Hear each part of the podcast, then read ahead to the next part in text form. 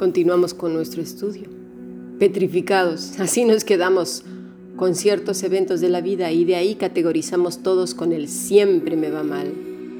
A mí todo me sale mal. Mira, ahora mismo están los Juegos Olímpicos de Tokio y están todos los deportistas fuertes, animados, nerviosos, comiendo y durmiendo bien porque desean ser los primeros para obtener su medalla de oro. A eso van, ¿verdad? A ser los primeros a representar a su país y llegar con una preciosa medalla de oro. Y solo hay una para cada uno, ¿verdad? Una para cada área en la que van a, competir. Así que compiten unos con otros, ¿verdad? Pero son unos cuantos, no son muchos. ¿Para qué? Para ser los campeones. Pero sabes una cosa? Tú obtuviste tu primera medalla y de oro el día que fecundaste el óvulo de tu madre, entre millones de millones de espermatozoides. Así que eres, y yo también, un campeón, una campeona. Tuviste la medalla de oro. Todos los que estamos aquí en la tierra somos campeones. Pero ¿sabes qué? Lo hemos olvidado. Ni siquiera nos lo han dicho a veces, ni, ni lo hemos reflexionado. A Dios le plació que tú y yo estuviéramos aquí para Él. No para ti, ni para mí, ni para otros. Para Él. Luego fíjate, entre millones de personas, a lo largo de toda la historia de la humanidad, incluyendo a Adán y Eva, Caín y Abel, y de ahí hasta hoy, fíjate cuánta gente ha pasado. Justo Justo hoy te puedes llamar hijo, hija de Dios, del Todopoderoso. No todos lo pueden hacer, no todos lo han hecho. Es lo mejor que jamás pudo sucederte en toda la historia de tu vida y mi vida. Eso te convierte en bienaventurado, bienaventurada, que quiere decir altamente bendecido, bendecida has sido perdonada, perdonado en Cristo Jesús sin merecerlo. Ahí sí que podrías haber dicho que eres la mujer y el hombre más miserable sobre la faz de la tierra. Y sin embargo, Cristo murió por nosotros y hemos sido perdonados. ¿Por qué no nos quedamos petrificados con eso? ¿Por qué no nos es suficiente y desde ahí decir, yo tengo mucha bendición sobre mi vida, porque soy hija, hijo del rey. Mira, veamos lo que nos dice la escritura. Sofonías 3:17. Jehová está en medio de ti, poderoso, Él te salvará. Se gozará sobre ti con alegría, callará de amor, se regocijará sobre ti con cánticos. Y dime, ¿quién está entre nosotros ¿Quién está en ti y en mí? Según Mateo 28. Y he aquí, yo estoy con vosotros todos los días hasta el fin del mundo. ¿Por qué no decimos, en lugar de siempre me pasan cosas malas, yo siempre, yo soy el malo, yo soy el que le va todo mal? Pero ¿cómo nos atrevemos a decir una cosa así? El bien y la misericordia nos seguirán todos los días. Somos altamente bendecidos. Habacuc 3:17.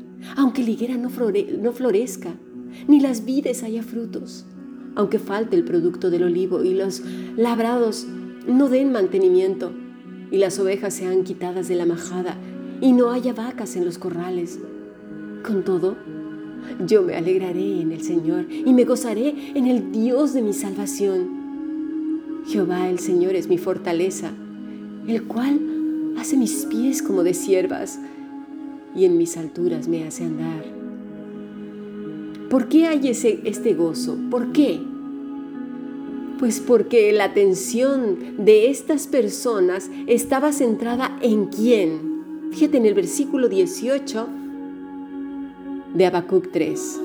Yo me alegraré en Jehová y me gozaré en quién, en mí y en mi mala suerte, en mí y en las cosas que me he quedado petrificado. No, en el Dios de mi salvación. Él es mi fortaleza.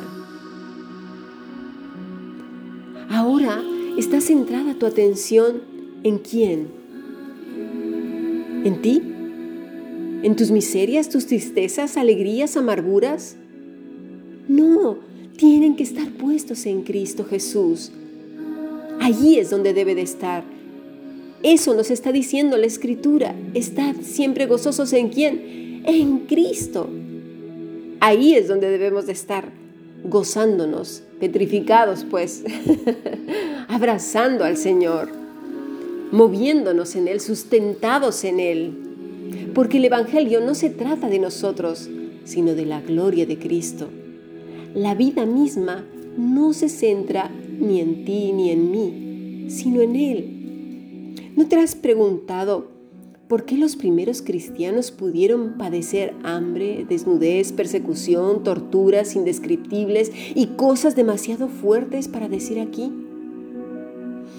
¿Y por qué ahora vemos un cristianismo centrado en el yo, en el que todo me tiene que ser suplido, servido y sin sufrimientos, y ahora nada más decir la palabra y venga a aparecer el montón de cosas como si fuera la lámpara de Aladino y a pegar sobre la mesa y yo digo yo aquello. ¿Eran estos así los cristianos de un principio? Me suena un evangelio como el champú no más lágrimas. Eso es lo que hoy se está escuchando, bueno, desde principios del siglo pasado. ¿Qué es lo que está pasando? Todo radica en el Evangelio que ellos recibieron. Su mirada estaba puesta en Cristo. Mira, vamos a ver uno de esos primeros cristianos. Se llama Esteban. Hechos 7:55. Pero Esteban, lleno del Espíritu Santo, lo oímos bien, ¿eh? lleno del Espíritu Santo, no en ese momento, todo el tiempo. Estaban sus ojos puestos en Cristo. Fíjate bien. Puestos los ojos en el cielo, vio la gloria de Dios y a Jesús que estaba a la diestra de Dios. Y dijo, He aquí, veo los cielos abiertos y al Hijo del Hombre que está a la diestra de Dios. Entonces ellos dando grandes voces se taparon los oídos y arremetieron una contra él. Cuando leen las personas este pasaje creen que Esteban solamente en ese mismo instante cuando recibió la primera piedra estaba lleno del Espíritu Santo y sus ojos estaban viendo a Cristo. No, él estaba lleno del Espíritu Santo siempre y sus ojos estaban puestos en Cristo siempre. Y en ese momento, pues sí, estaba a punto de ir a los brazos de Cristo. Y escucha cómo se enrabiaron estas personas al punto que se taparon los oídos. Muchas personas ni siquiera quieren escuchar los podcasts, los critican, los juzgan. Pero sabes una cosa, Ojalá los criticaran y los fueran a comparar con la escritura. Me encantaría. Porque al que tiene que ser la gloria es a Cristo, y al que se tiene que escuchar es a Cristo, y a quien nos tenemos que parecer es a Cristo, y a, quien tenemos que mirar es a Cristo como lo estaba haciendo Esteban. Pero arremetieron contra él, y echándole fuera de la ciudad, le apedrearon. Y los testigos pusieron sus ropas a los pies de un joven que se llamaba Saulo y apedreaban a Esteban mientras él invocaba y decía, Señor Jesús, recibe mi espíritu. Y puesto de rodillas, clamó a gran voz, Señor, no les tomes en cuenta este pecado. Y habiendo dicho esto, durmió.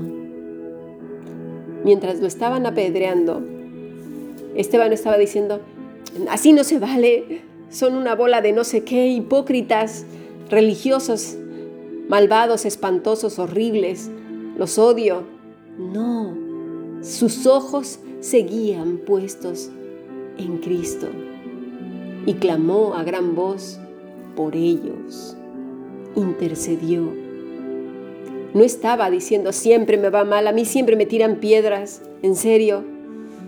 Siempre me pasa lo mismo y ahora hasta este mismo momento qué mala suerte tengo. No. Sus ojos los tenía puesto en Cristo mientras estaba padeciendo. Los religiosos sin duda alguna, entre ellos Pablo, los tenían en sí mismos. Pero Esteban no miraba a los hombres, miraba a Cristo. No dijo él, ¿dónde está esto de que nada me pasaría? ¿Que nadie me atacaría? ¿Que todo iría, bien? ¿Que sería popular con muchos likes? ¿Con la iglesia llena y gente empujándose por escucharme porque soy súper popular? Lo curioso es que ellos lo destruyeron, pero el Señor hasta el día de hoy lo ha ensalzado. Esteban puso su mirada en Cristo y he aquí el gozo de nuestra salvación. Hebreos 12:2 Puestos los ojos en Jesús, el autor y consumador de la fe, el cual, por el gozo puesto delante de él, sufrió la cruz, menospreciando el oprobio, y se sentó a la diestra del trono de Dios. ¿Dónde habían estado puestos tus ojos? ¿En ti? en tu mala, en tu buena suerte. Siempre me va mal. Ahora, ahora deben de estar puestos en Cristo, en tu salvación. Eres la persona más afortunada, más afortunada y bendecida de toda la tierra. La bendición está sobre ti. Tienes al Rey de Reyes y Señor de Señores en tu corazón por Salvador te espera la vida eterna y la puedes vivir a partir de hoy. Sigamos aprendiendo bendiciones.